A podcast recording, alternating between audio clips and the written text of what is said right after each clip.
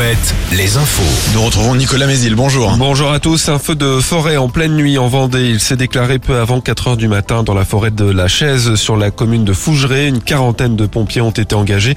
Le feu a été fixé au lever du jour. Un hectare de végétation est parti en fumée. L'odeur de brûlé est ressentie jusqu'à la Roche-sur-Yon.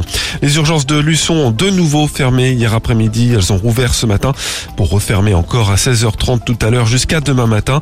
À Fontenay-le-Comte, c'est à partir de samedi matin que les urgences pas les patients jusqu'à dimanche matin.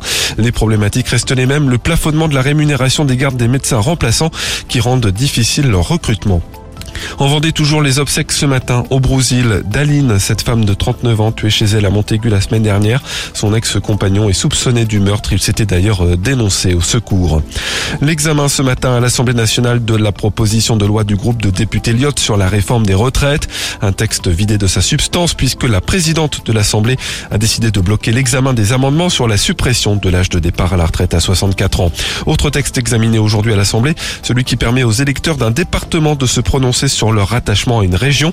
Il vise particulièrement les habitants de la Loire-Atlantique pour leur lien avec la Bretagne. Et les chiffres du ministère du Tourisme sur les vacances de Pâques. Le nombre de nuitées enregistrées rien que pour les touristes français a augmenté de 15% par rapport à la même période en 2022.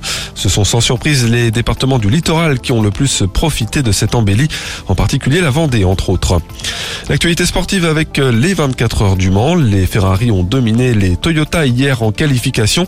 Aujourd'hui, suite des essais libres avec une nouvelle session de nuit et l'Hyperpole également ce soir et un événement hors circuit, le concert de Razorlight ce jeudi.